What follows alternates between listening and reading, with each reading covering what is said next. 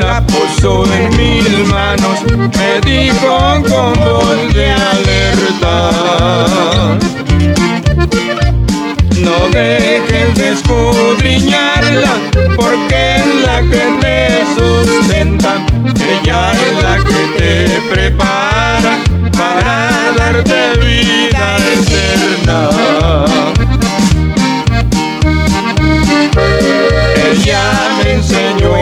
y por siempre yo lo imploro.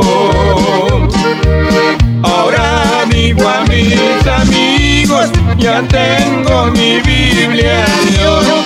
Ahora digo a mis amigos, ya tengo mi Biblia de oro.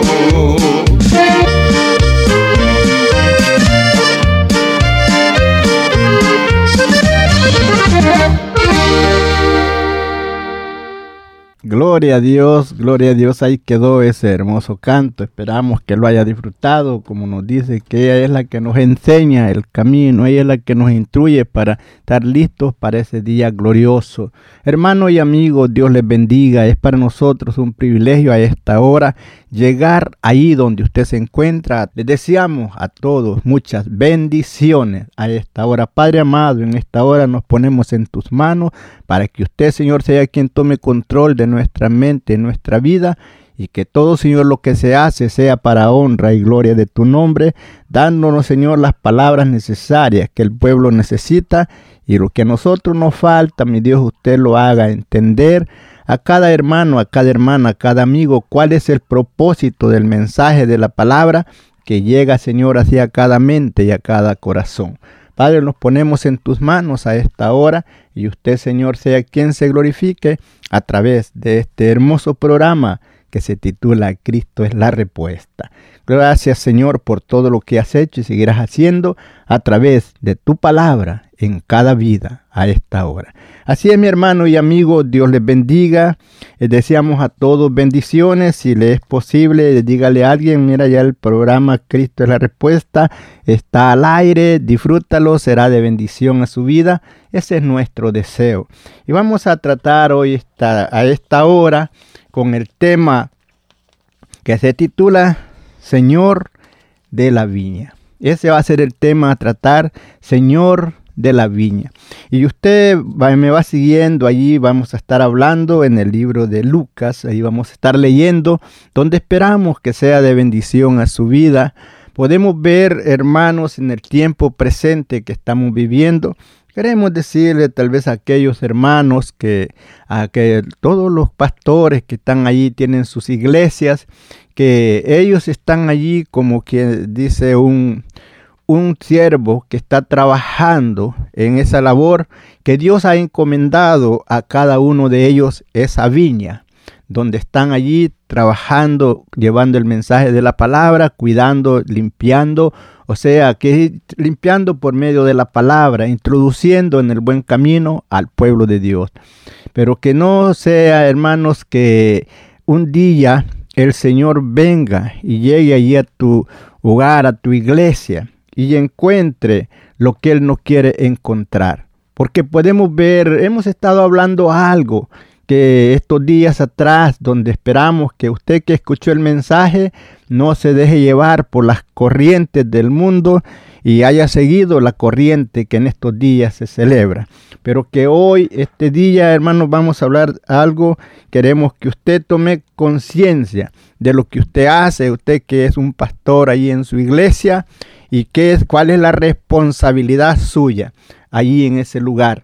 Y que no sea que cuando venga, cuando este señor de la viña envíe a alguien a visitarlo, vaya usted a hacer lo que hicieron aquellos que estaban encargados de esa viña.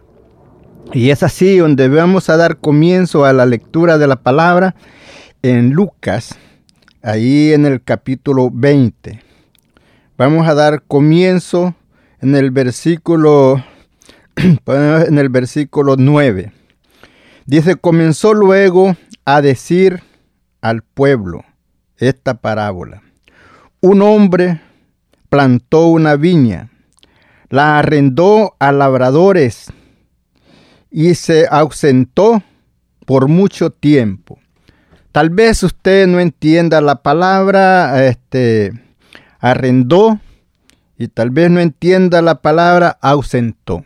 Pero vamos a ir hablando ahí poco a poco. Queremos que lo entienda la palabra.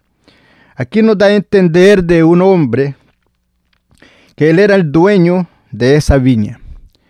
Pero como él se iba a ir, la arrendó, que decir que la rentó, la dejó a alguien que la trabajara, encargados que trabajaran en esa viña.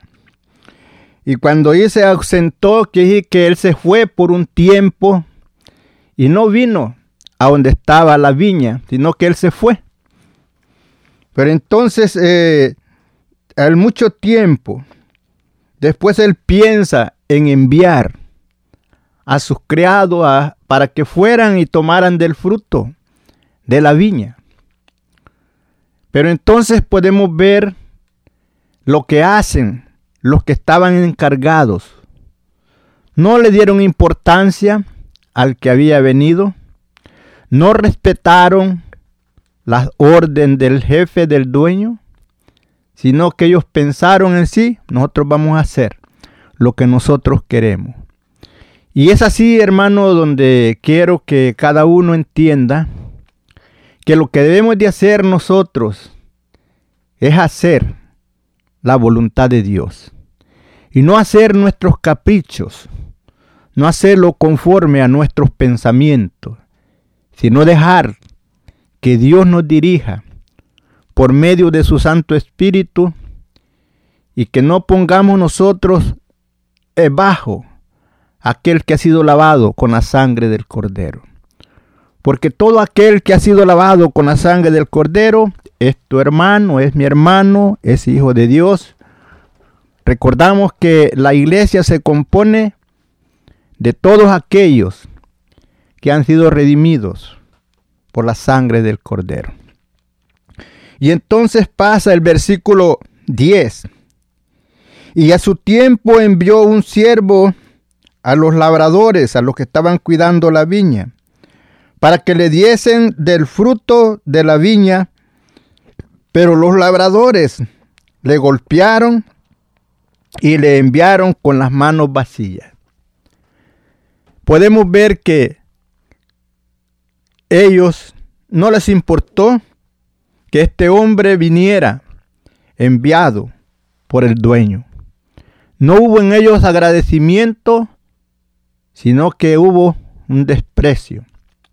Además de eso, golpean al enviado que venía de parte del dueño y lo envían con las manos vacías. No le dan fruto del que había. Jesús hablando con el pueblo de Israel. Jesús está entre ellos y ellos lo menospreciaban.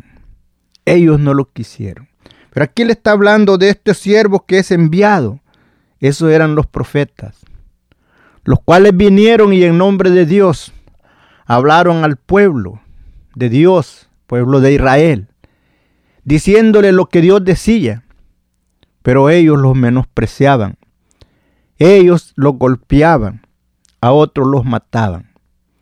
A unos los aserraron, a otros los apedrearon. Recordamos a Jeremías cuando el pueblo le dice, habla tú, ah, pregúntale a Jehová, ¿qué quiere que hagamos? Y tú nos dices, ya cuando él le dice, dice Dios que hagas esto, se enojaron con él y lo agarraron y lo echaron en un pozo. Que no más, lo bueno que no tenía agua, solamente tenía lodo. Y allí estaba para que ahí se muriera. ¿Por qué? Ese era uno como ese era uno como estos siervos que fue enviado por el dueño de la viña, que vino a buscar frutos y no le dieron, sino que antes lo golpearon y lo mandaron con las manos vacías. Tú, mi hermano, que estás ahí, encargado de esa iglesia, te digo, cuida a ese pueblo, haz de, enseña la palabra como está escrita, no trate de desviarlos del verdadero evangelio, del verdadero camino, de la verdadera palabra de Dios. No menosprecies a nadie. Enseña la palabra como está escrita. Y no sea que venga ese enviado a ti y hagas lo que hicieron estos de la viña y golpearon al que había sido enviado por el dueño de la viña. Y además de golpearlo, lo enviaron con las manos vacías. Versículo 11. Volvió a enviar otro siervo, mas ellos a este también golpearon. Y afrentando le enviaron con las manos vacías nuevamente. Recuerda que Dios nos dice el apóstol Pablo, Dios habiendo hablado muchas veces y en muchas maneras a los padres por los profetas. Dios les habló por los profetas muchas veces, esos eran los enviados que venían a los viñadores, los profetas, que venían y hablaban al pueblo, como le dijo Jeremías, paraos en los caminos y mirad y preguntad por la senda antigua cuál sea el buen camino y andad por él. Ellos dijeron, no andaremos, dijo el pueblo. Jesús y el profeta les dijo, cuando si caminas por el camino correcto, hallaréis descanso para vuestras almas. Pero ellos dijeron, no andaremos. ¿Por qué? Había rebeldía en su mente, en su corazón. Y que podemos entender que en el plan de Dios perfecto, Él permitió que estas cosas pasaran para que no conocieran la visitación acerca de Cristo Jesús, que había llegado hacia ellos, que había sido enviado del Padre.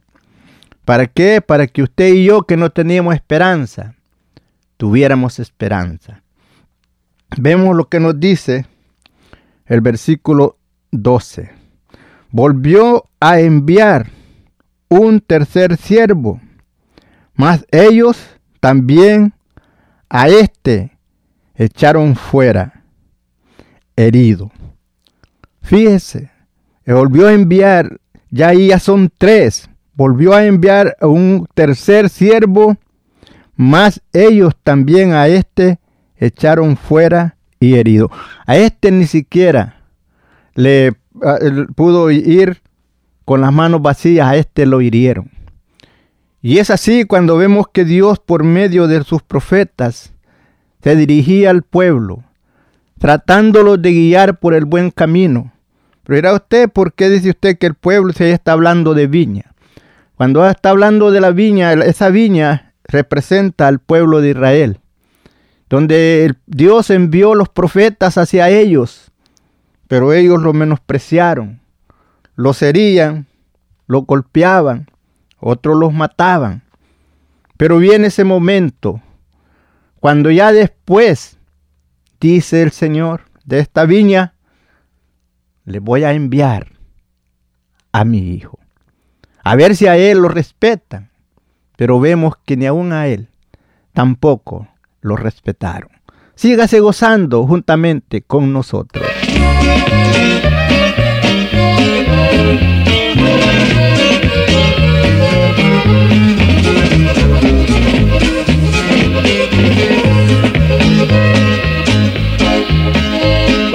Pienso en ese calvario donde Cristo ahí me salvó, con su sangre brotando en su frente, mis pecados por gracia borró.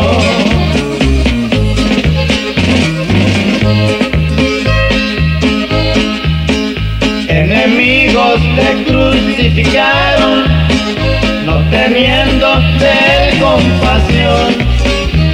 traspasaron con lanza de acero y partieron su fiel corazón.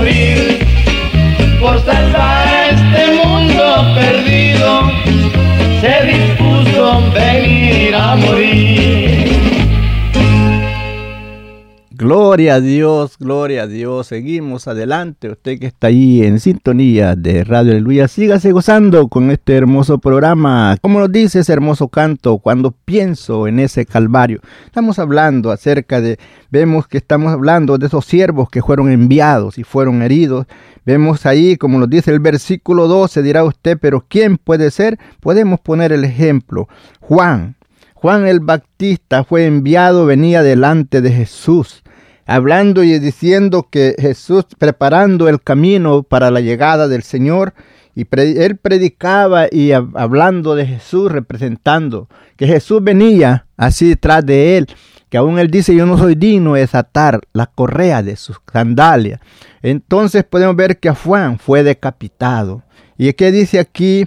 Dice aquí que entonces el Señor de la viña, ¿qué hizo? Dice, volvió a enviar un tercer siervo, mas ellos también a este echaron fuera herido. Usted sabe bien la historia. Juan el Bautista fue cortada la cabeza. ¿Cómo lo echaron fuera? Herido, lo cortaron su cabeza.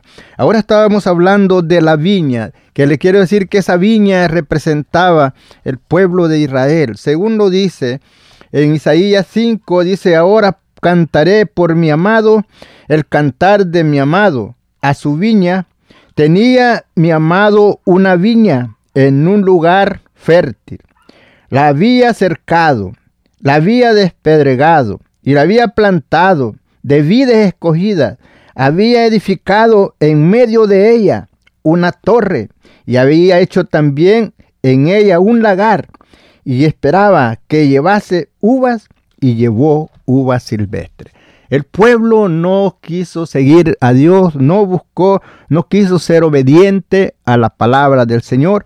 Vemos el versículo 13 de Lucas 20. Entonces el Señor de la viña, recuerde el tema, Señor de la viña. Entonces el Señor de la viña dijo, ¿qué haré? enviaré a mi hijo amado. Quizás cuando le vean a él, le tengan respeto. Él dijo, bueno, si a esto no les han hecho caso, pero al llegar mi hijo, pues a él es posible, le tengan respeto. ¿En qué él sabía?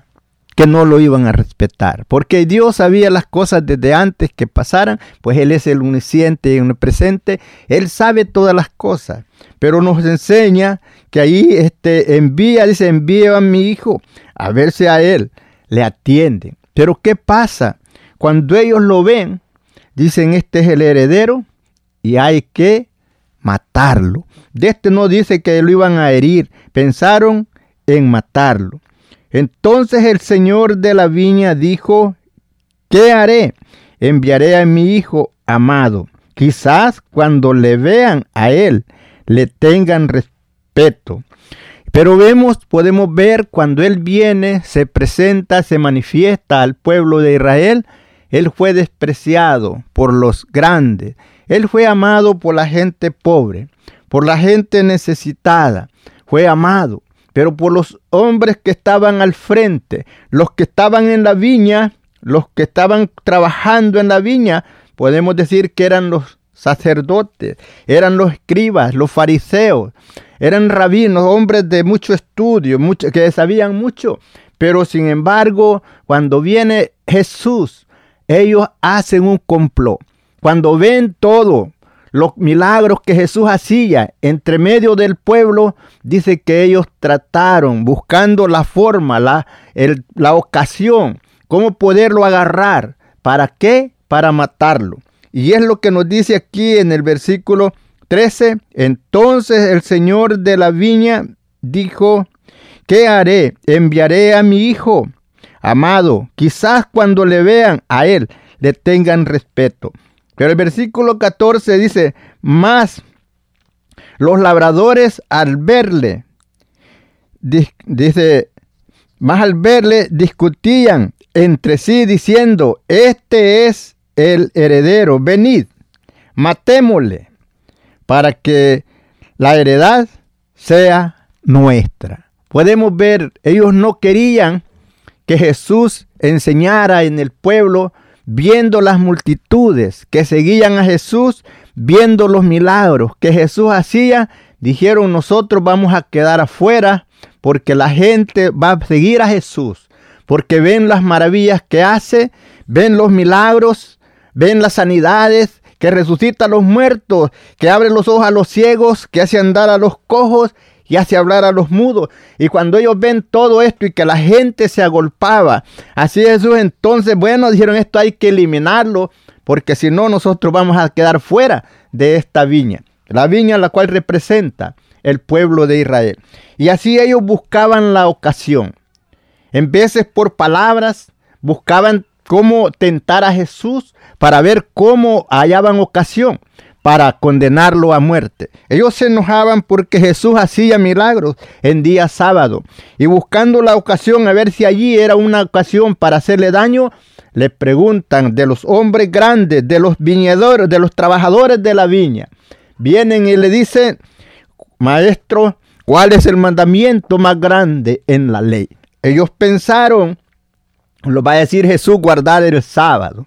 Ellos pensaron que Jesús les iba a intimar que guardaran el sábado y como sabían que Jesús en día sábado hacía sanidades, hacía milagros, lo que ellos le decían a la gente, vengan otro día, no este día, este día no es de estar haciendo eso. Pero sin embargo Jesús les pregunta, ¿qué es? ¿Mejor hacer bien o hacer mal? Y ellos se enojaban y trataban la manera de cómo deshacerse de él. ¿Por qué? Por eso dijeron ellos, este hay que matarlo. Este es el heredero, este es el dueño de acá, pues era el, el, Hijo de Dios, el Rey de Reyes y Señor de Señores que estaba entre ellos. Y ellos buscando la ocasión, tomando tiempo, aún ellos se ponen en complot, buscando la oportunidad. ¿Cómo hacerlo? Para quitar a Jesús de en medio de ellos. ¿Por qué? Porque ellos dijeron, este va a cambiar todo y nosotros, pues, ¿qué vamos a hacer?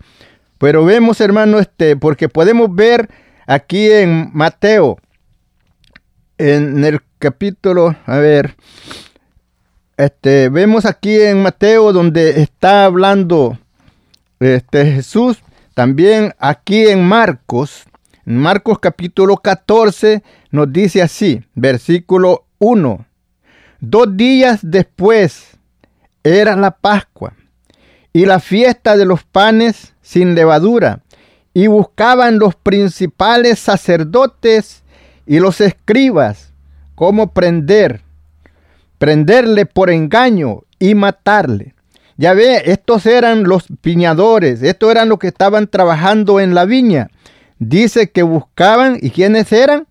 Eran los principales, eran los sacerdotes, eran los escribas y los fariseos.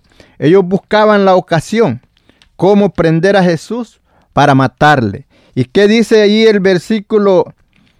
¿Qué dice el, el versículo aquí que estábamos leyendo?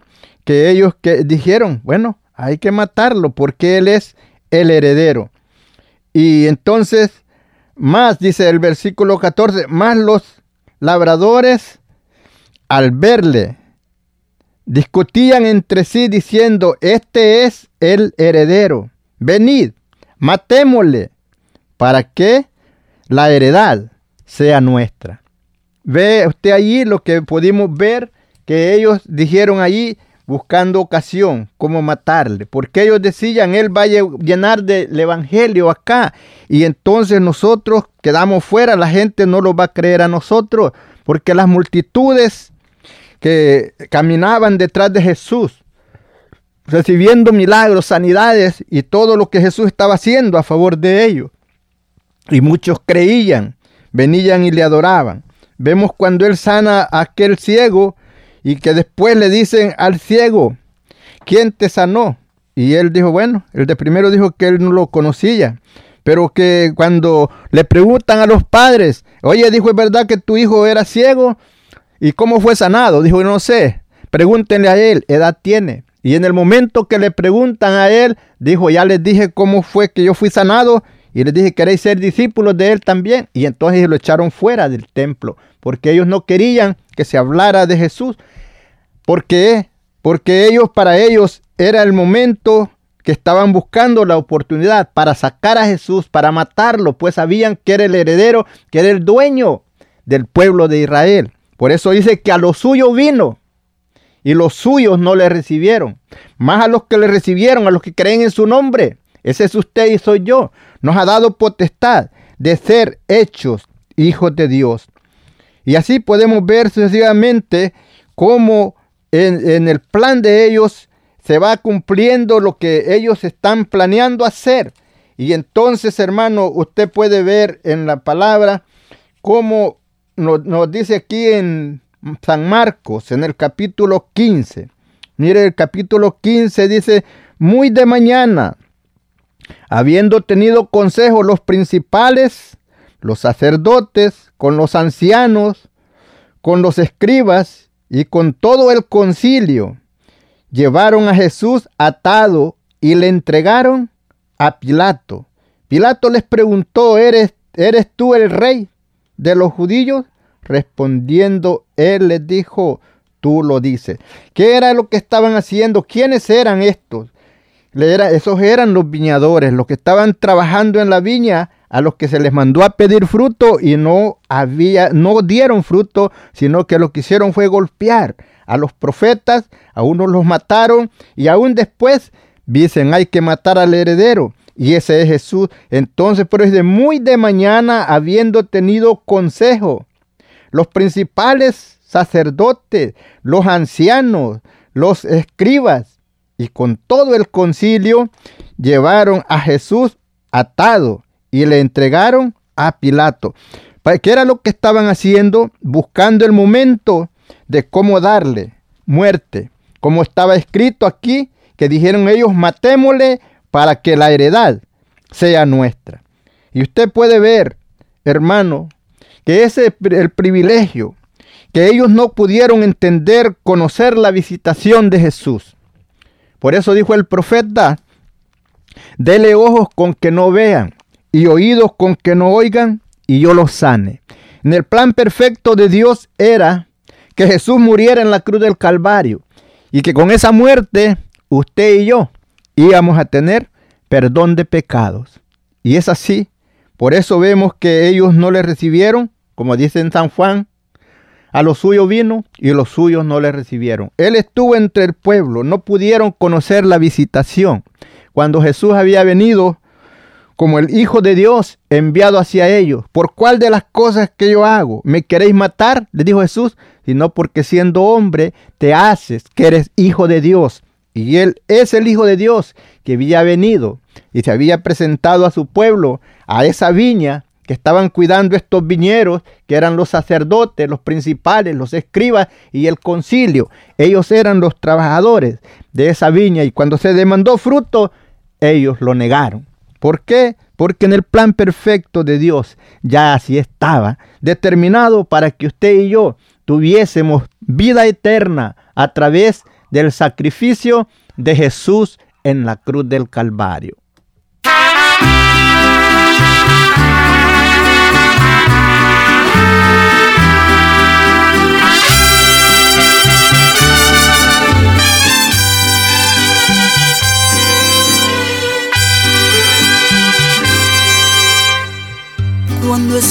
Así, cansada. Y mi corazón desmaya cada día. Cuando busco hermanos que me apoyen y no encuentro a nadie que me ayude. Ahí es cuando Cristo está más cerca. Ahí es cuando se siente poder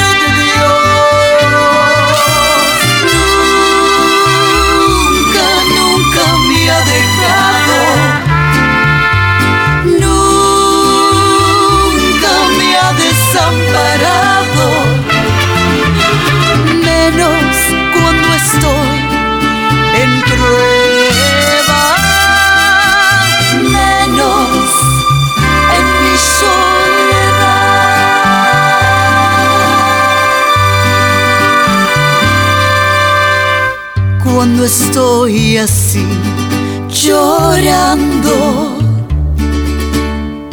y parece que no dejo de llorar. Bienaventurados los que lloran, porque ellos recibirán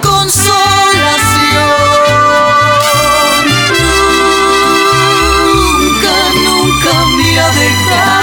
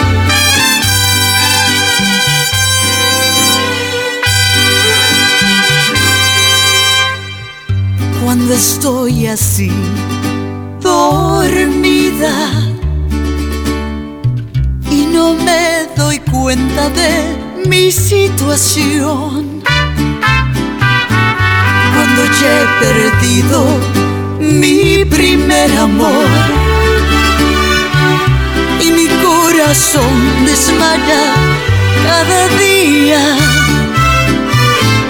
Ahí es cuando Cristo está más cerca.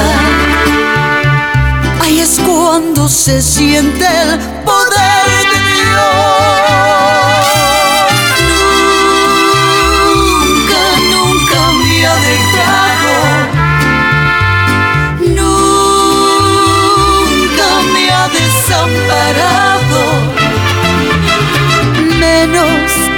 estoy en prueba,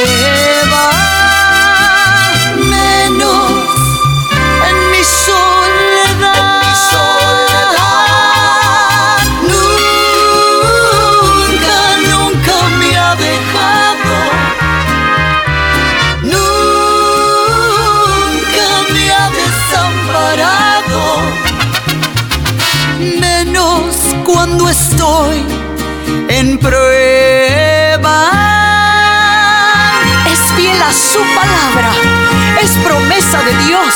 Él nunca te dejará. Gloria a Dios, gloria a Dios. Ahí quedó ese hermoso canto. Claro que Él nunca nos deja. Él ha prometido estar con nosotros todos los días hasta el fin del mundo en la aflicción. Recuerda, como dijo Él, como yo he vencido, vosotros también venceréis. Si es que hermanos, seguimos adelante, siga usted allí gozándose, seguimos adelante con este hermoso programa que será de bendición a su vida. Estábamos hablando de, ese, de esos viñadores que estaban trabajando allí, que no respetaron ni al Hijo ni a los enviados, sino que también dieron muerte a Él. ¿Para qué?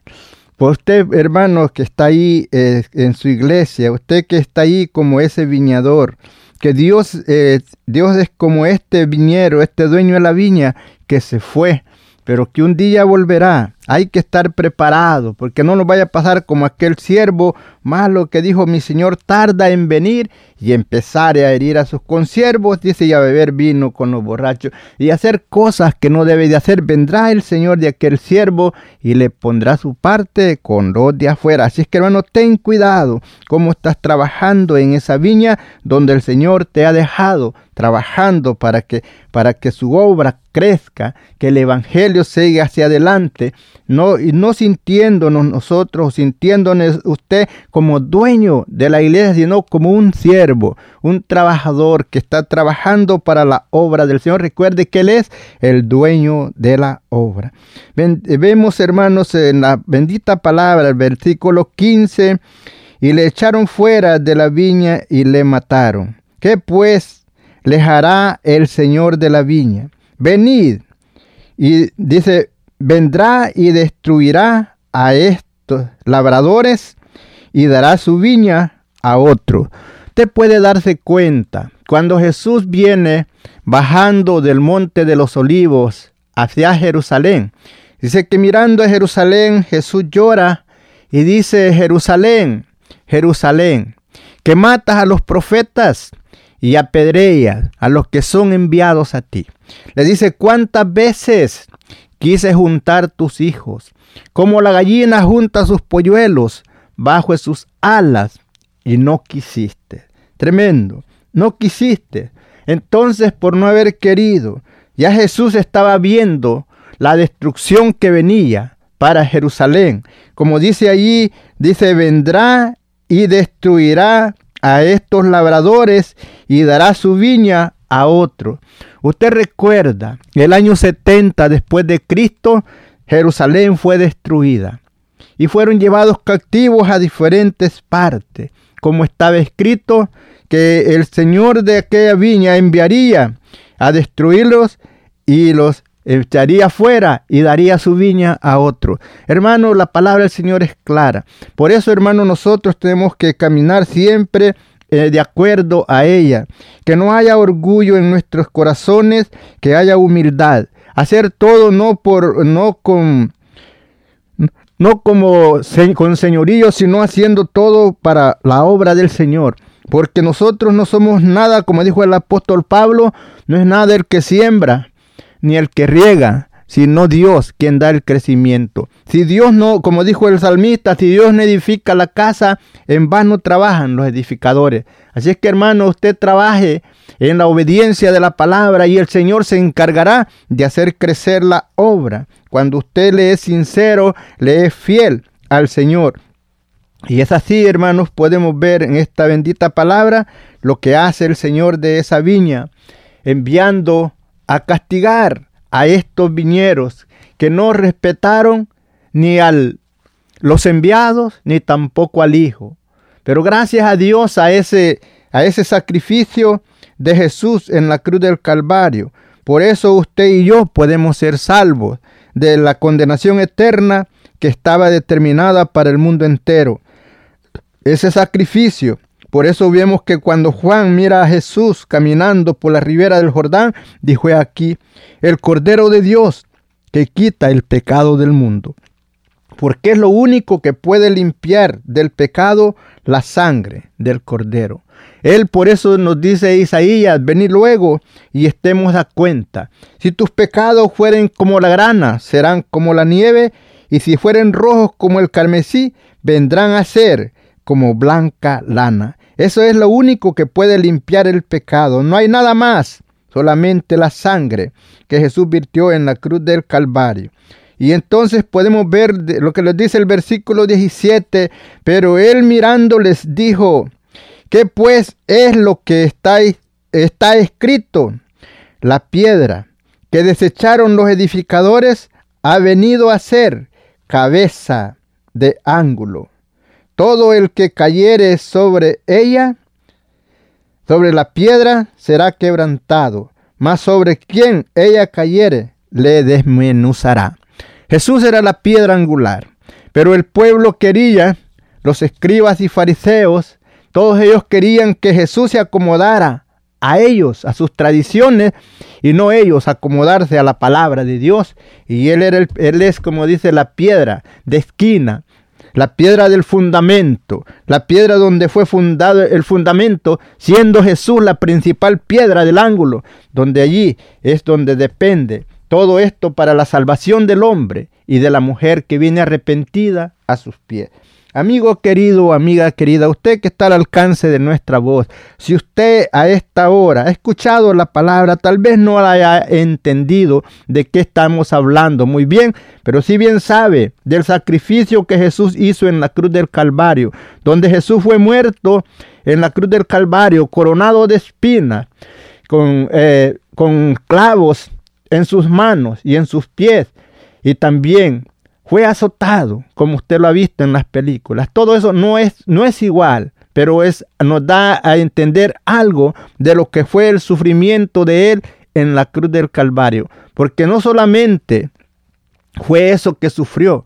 Usted sabe cuando usted tiene este aquello que lo agobia, una desesperación, algo que le quita aún la fuerza. Podemos ver cuando Jesús está en el Hexemaní, que aún dice él, mi alma está angustiada hasta la muerte, donde dice que su sudor eran como gotas de sangre, que salía del sudor que él salía era como gotas de sangre, porque él tenía aquel el peso del pecado, estaba asediando su cuerpo, todo su ser, porque vemos que dice que Dios cargó en él el pecado de todos nosotros. Él lo vimos como herido y abatido de Dios, es más atractivo para que lo decíamos. Vemos que para muchos no era atractivo, pues pensaban este hombre es un, un expostor, un hombre que es cualquier hombre y quiere hacerse que es hijo de Dios. Sabemos que era el hijo de Dios que había venido a visitar a su pueblo, había venido para redimirlos, había venido para consolarlos, pero ellos no le conocieron. Pero como le digo, en el plan perfecto de Dios ese era que no le conocieran. Y ese por ese sacrificio que Jesús hizo en la cruz del Calvario, amigo, amiga, tú puedes ser libre del pecado, libre de condenación y tener la vida eterna. Jesús dijo, de cierto, de cierto os digo, el que oye mi palabra y cree en el que me envió, tiene vida eterna y no vendrá a condenación, mas ha pasado de muerte a vida. Él nos escribe Pablo, el apóstol Pablo nos dice que si nosotros creemos, confesamos que Jesús fue crucificado, muerto y sepultado, y que al tercer día se levantó de los muertos, dice, serás salvo. Porque con el corazón se cree para justicia, pero con la boca se confiesa para salvación. ¿Quieres tú confesarlo a esta hora como tu Salvador? Tú que ya conoces del Evangelio y dices me gusta, pero no has querido hacer la decisión por Cristo, a esta hora tú puedes hacerlo. Si tú que estás al alcance de nuestra voz a esta hora quieres hacer confesión de fe, enviar a, invitar a Jesucristo a que venga a morar en tu vida, es el momento oportuno, ahí donde estás. Si estás en casita, inclina ahí tu rostro. Si vas manejando, no te despegues del volante ni tampoco cierres tus ojos, nomás con tu mente hacia arriba y, y puedes hablar si quieres. Dile, Padre amado, en esta hora vengo delante de ti. Reconozco que soy pecador y que necesito el perdón de ti. Borra, Señor, todas mis culpas, perdona todas mis iniquidades.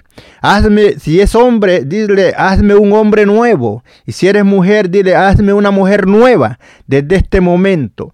Y dame las fuerzas para yo poder vencer toda tentación del enemigo que venga contra mí. Desde este momento cúbreme con tu Santo Espíritu y guárdame, líbrame de todo mal y escribe mi nombre en el libro de la vida y dame las fuerzas para seguir adelante en la obediencia de tu palabra. Ábreme los ojos para mirar la grandeza de tu amor manifestada a través del sacrificio de Jesús en la cruz del Calvario. Dile, me arrepiento de todo lo malo que he hecho y vengo delante de ti arrepentido. Perdóname, borra mis culpas, hazme una persona diferente, que sea pueda ser yo un templo y morada de tu Santo Espíritu. Que desde este día me tomes como uno de tus hijos y me ayudes para siempre, serte fiel hasta la muerte. Si tú has hablado esas palabras con todo el corazón, el Señor está dispuesto a perdonarte. El Señor está dispuesto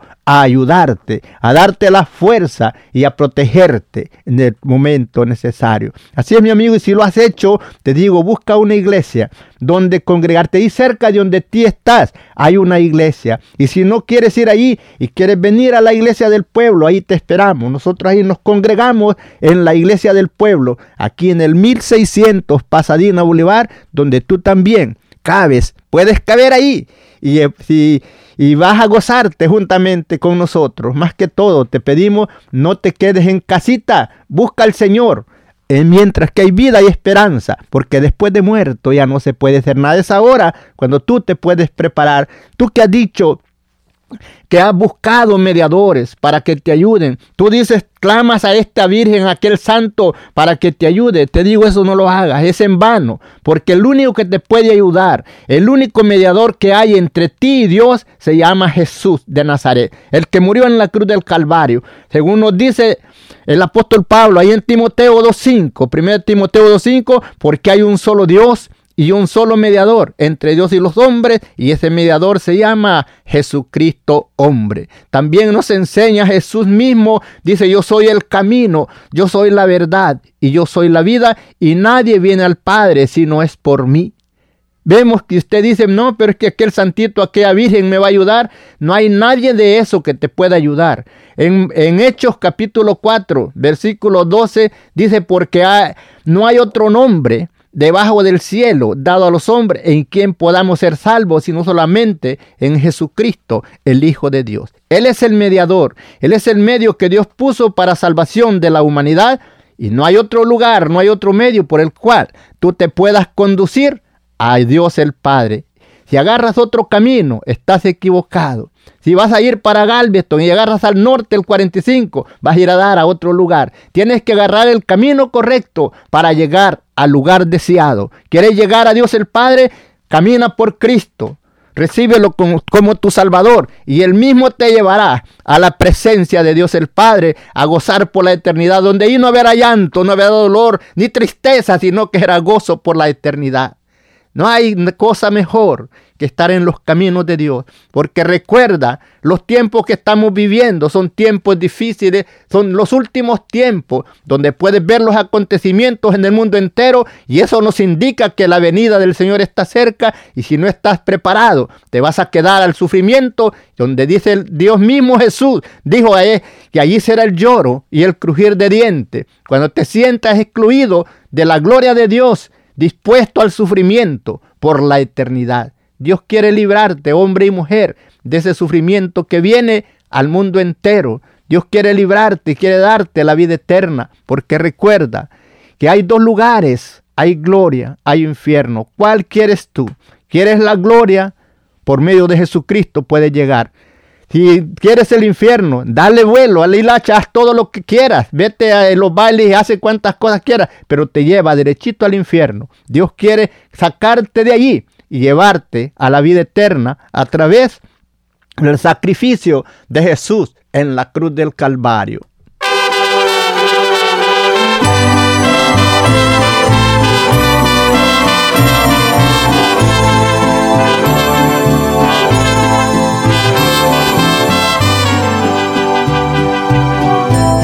Un día muy especial y yo te quiero agradecer por la promesa que me hiciste de salvar a mi familia que muy pronto se cumplió. Hoy es un día muy especial por la promesa que me dio al enviar a Jesucristo, que sufriendo por mis culpas, vida eterna Él me dio.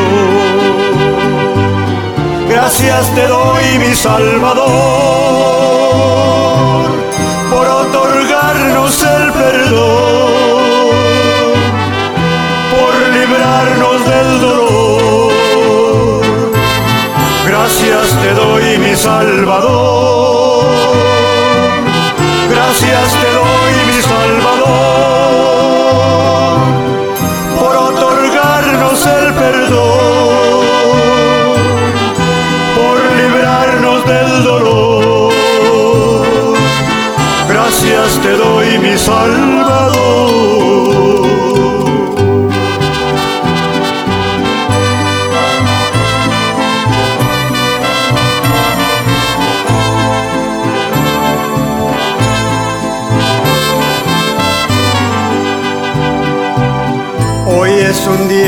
Especial. Agradecido estoy con Dios por escuchar mis oraciones, que a mi hijo él salvara y sanara mi dolor. Hoy es un día muy especial y yo te adoro, mi Señor. Rodillas nuevamente quiero siempre yo cantarte, dando gracias a mi Dios. Gracias te doy, mi Salvador, por otorgarnos el perdón, por librarnos del dolor. Gracias te doy, mi Salvador. Gracias te doy, mi Salvador, por otorgarnos el perdón, por librarnos del dolor. Gracias te doy, mi Salvador. Gracias. Gloria a Dios, qué lindo. Que el Señor que hizo otorgarnos el perdón, de ya sacarnos de la basura, donde no valíamos nada, ahora nos tiene en lugares celestiales con Cristo el Señor, para gozar por la eternidad. Hermano querido, tú que estás en el camino del Señor, no te alejes, no te alejes por nada de las cosas que vienen a esta vida, a tu vida. No dejes al Señor, recuerda que no es de comparar lo que aquí se sufre a lo que gozaremos por la eternidad. Recuerda, mi hermano, que estamos viviendo en los últimos tiempos. También recordamos, hermano, hay que procurar estar bien con el Señor porque no sabemos el día ni la hora, bien que Él venga o la muerte nos sorprenda, ya que nos ha dado la oportunidad de ser librados, de ser perdonados y ahora ser llamados hijos de Dios. Mi hermano, sigue adelante, el Señor no te detenga, no te pongas a mirar a los lados, mira hacia adelante a Jesucristo, el cual eh, sufrió hasta la muerte y muerte de cruz solamente para que tú y yo fuésemos perdonados, tuviéramos que pasar nosotros ese sufrimiento. Dios cargó en él el pecado de nosotros, dando a nosotros ese regalo, porque como dijo el apóstol, que somos salvos por gracia, no por obras para que nadie se gloríe, no por muchas obras buenas que nosotros hayamos hecho. Si haces algo bueno, mi hermano, es por lo que Dios hizo en tu vida, porque en ti hay algo bueno y por eso haces obras, pero no creas que por las obras que tú haces es la salvación. La salvación es por la obediencia a la palabra del Señor y creer que Jesucristo pagó en la cruz del Calvario por usted. Padre amado, te doy gracias por habernos concedido, Señor, este día más llevar el mensaje de tu palabra. Te pido, mi Dios, que ahí donde yo no he podido hacer lo que tal vez se debía de hacer, tú, Señor, obres en la vida de cada hombre y de cada mujer conforme a tus riquezas en gloria. Más que todo, te pido, Padre, por todos aquellos que todavía no han sido salvos y que entre en su corazón hay el deseo, pero no saben cómo hacerlo. Toca, Señor, esas vidas. Tal vez alguno esté esperando un milagro para entregarse a ti. Padre, haz ese milagro por misericordia. Tal vez alguien, Señor, está ahí que no sabe qué hacer, pero tú, Señor, ilumina su mente, que pueda él entender que solamente en ti hay salvación y solamente en ti hay perdón de pecado. Padre, te doy gracias por todo, habernos concedido este momento glorioso de estar, Señor, conectados contigo para llevar, Señor, esta palabra hacia adelante. No es nuestra la palabra. Nosotros solo somos como el micrófono que está al frente de mí, así nosotros en tus manos. Y que tú, Señor, seas quien guías a través de esta palabra a todo hombre y a toda mujer al buen camino, a reconocer la necesidad de la salvación, del perdón de sus pecados. Te pido por todos los que están, Señor, trabajando en las diferentes iglesias, que les ayudes para que no pase lo que pasó con estos viñeros, que se sintieron como si eran dueños ellos y no permitieron que llegaran los enviados. Padre, en el nombre de Jesús te ruego por todos los que están encargados en diferentes obras, que tú, Señor, los ilumines su mente y les dé, Señor, buena dirección para enseñar tu palabra y guiar al pueblo por el buen camino conforme a tu palabra. Padre, gracias por todo lo que se ha hecho y hará en el nombre de Jesús. Padre, le damos las gracias hoy y siempre. Amén, amén, amén. Si tienes alguna petición o oración, puedes contactar al hermano Andrés Salmerón al 346-677-6724. 346-677-6724 o a su correo electrónico un comienzo 23 arroba gmail.com. Si desea enviar correo postal, la dirección es P.O. Box 87, Pasadena, Texas 77501.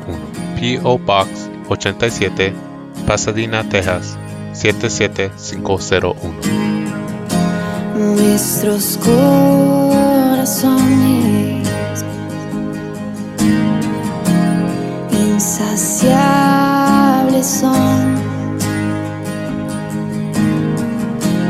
hasta que conocen a su Salvador.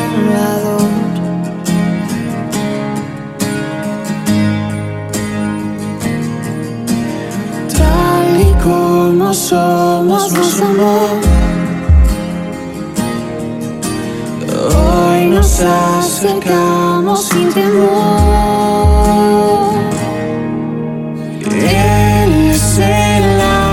Que a ver nunca más tendremos sed. Jesucristo basta, Jesucristo basta. Mi castigo recibió y su herencia me entregó. Jesucristo basta, Jesucristo basta.